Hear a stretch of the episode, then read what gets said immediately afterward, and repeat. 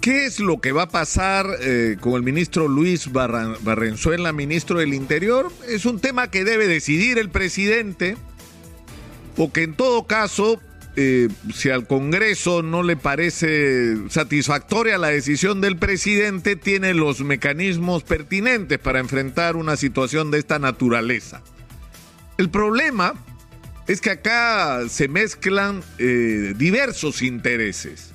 Es decir, hay quienes lo único que les interesa es crearle problemas a Pedro Castillo y si no fuera Barrenzuela, fuera Perico de los Palotes, igual estarían planteando cuestionamientos, porque su agenda es otra, su agenda sigue siendo la vacancia presidencial.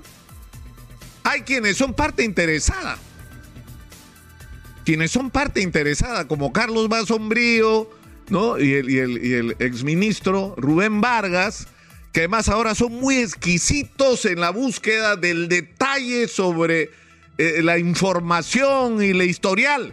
Eh, Rubén Vargas tiene hermanos que son de Sendero Luminoso y eso no lo convierte en delincuente. Ocultó esa información durante años. Ocultó esa información durante años. ¿Y por qué no hablan de eso? ¿Por qué no se pusieron estrictos ahí? El problema es que ha habido gente que ha mamado del Ministerio del Interior y ha mamado de debida durante años. Pero también es cierto, y es lo que nos interesa a nosotros aquí en Exitosa, es la preocupación de la gente, del ciudadano.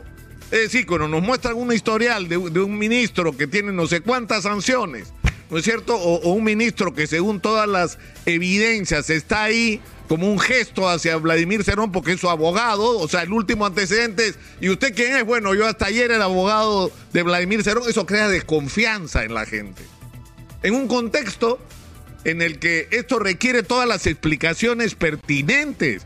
¿Por qué? Porque de lo que se trata es de darle confianza a la gente de que si una persona es puesta en un cargo tan importante como es en este caso el del Ministerio del Interior, está puesto ahí por sus calificaciones para la función, porque está a la altura de los requerimientos de las circunstancias, es como la, es decir, guardando las distancias, la crisis de inseguridad y la lucha contra el narcotráfico, el terrorismo que no ha terminado en el Perú, el crimen organizado y la violencia y el agobio contra los ciudadanos en la calle, son, son problemas trascendentes, tan importantes como lo de la pandemia para el ciudadano común.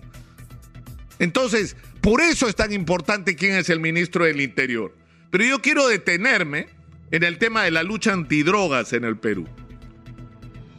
El último informe emitido el año pasado, que fue cuestionado por la Cancillería peruana, pero que fue emitido por el gobierno norteamericano, por la Oficina Especializada en Control de Drogas, dice que en el Perú el cultivo de cocas aumentó a más de 75 mil hectáreas, lo cual supone que entre el 2019 y el 2020 aumentamos casi el 40%.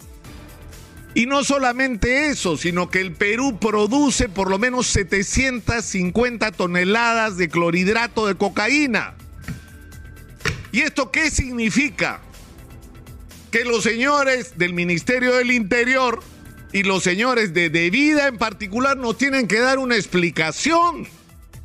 Pueden explicarnos cómo se han gastado a lo largo de los últimos años miles de millones de soles. Escúchenlo, ¿ah? Miles de millones de soles para tener este resultado.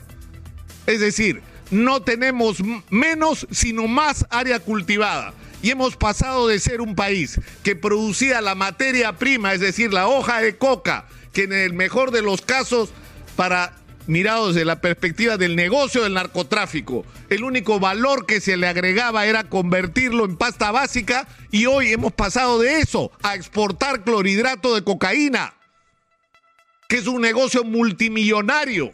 Entonces, para algunos, el problema del narcotráfico en el Perú son los campesinos cocaleros. ¿Y por qué hay campesinos cocaleros?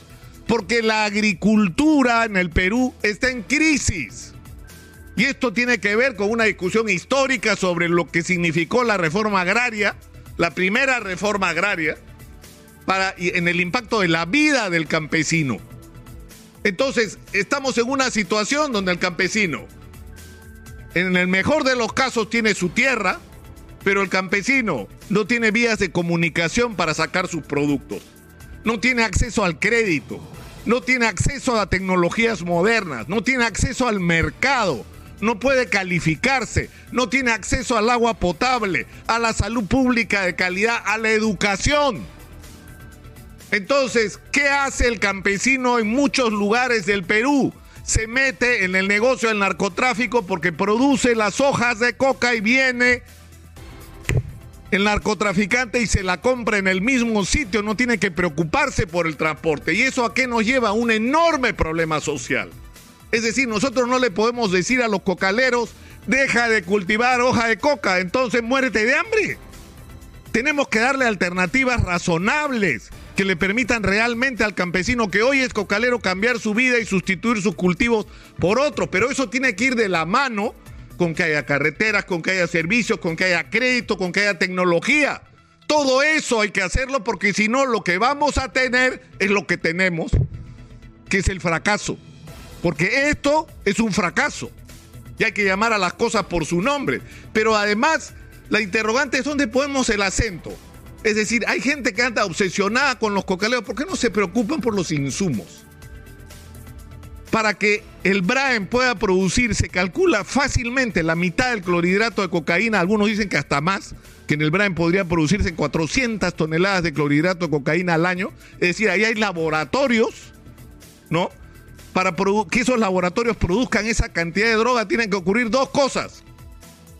Lo primero, que entren insumos toneladas. Entonces, ¿quién controla los insumos en el Perú? La SUNAT. La SUNAT, es decir, los cobradores de impuestos tienen que encargarse del control de las sustancias peligrosas, de las sustancias químicas que pueden ser usadas para producir clorhidrato de cocaína. Es ridículo. Es trabajar para el enemigo. Eso es una tarea de la policía. La que tiene que controlar que esos insumos no entren. Tiene que hacer un control estricto sobre el manejo de estos insumos. Pero lo segundo que ocurre es que la droga sale. Porque no solamente entran insumos, sino que se produce la droga en cantidades impresionantes. Y sale. ¿Y cómo es posible que salga? Porque hay avionetas que suben y bajan en esa región. Porque hay caravanas humanas así llevando droga en mochilas. ¿Y por qué eso ocurre? Porque hay corrupción. Entonces, y para terminar, tenemos un problema muy serio, que es el del lavado de activos. ¿Dónde termina el dinero del narcotráfico? O sea, los 3 mil, 4 mil, ya nadie sabe cuántos miles de millones de dólares entran por narcotráfico en el Perú. ¿Dónde está? ¿Por qué no se persigue esa gente?